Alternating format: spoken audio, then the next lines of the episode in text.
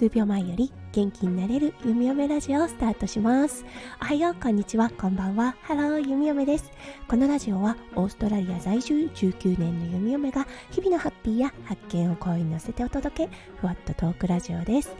今日は7月8日金曜日ですね皆さんどんな金曜日の午後お過ごしでしょうかオーストラリアははいやっとね長かった雨が上がって晴れましたうんだけどそれとともに本に今朝は寒かったです。うん、起きた時に窓がね、もう濡れていたので、そう、外との気温差が激しいんだろうなーなんて思って外に出たら、もう本当に寒くてびっくりしました。はい、やっぱり冬だなって改めて感じます。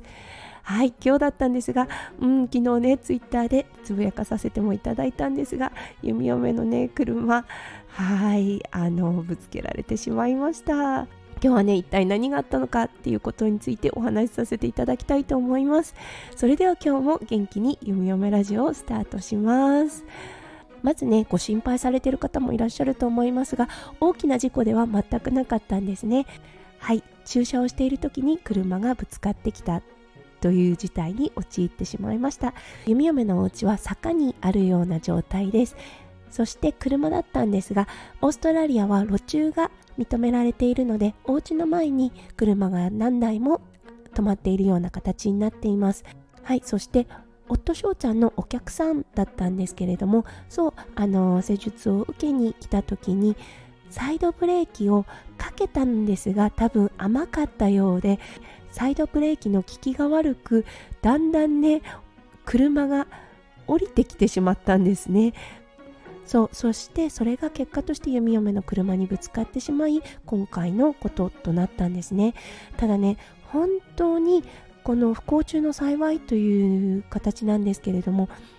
もしタイヤがまっすぐな状態であればはい弓嫁の車直撃でした。ただあのタイヤが曲がっていたためにそうダメージを受けたのが運転席の本当前の方だけに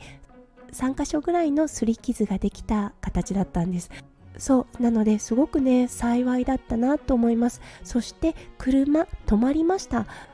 なので坂道をねそのまま下まで降りていって家に直撃するというようなね最悪の事態だったりとか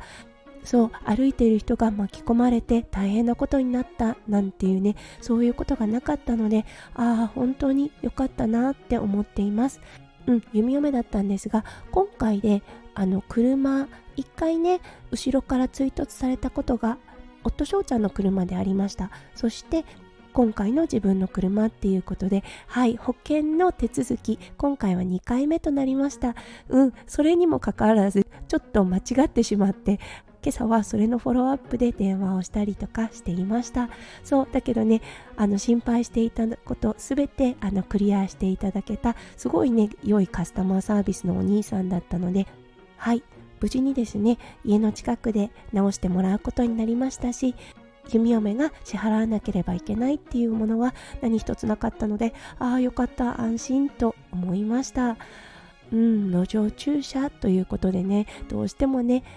不慮の事故避けられないとは思います。そうこれはねどこにいてもそうですよね。買い物に行って駐車してる時に不慮の事故があるかもしれませんし。うんなので今回確かにショックでしたが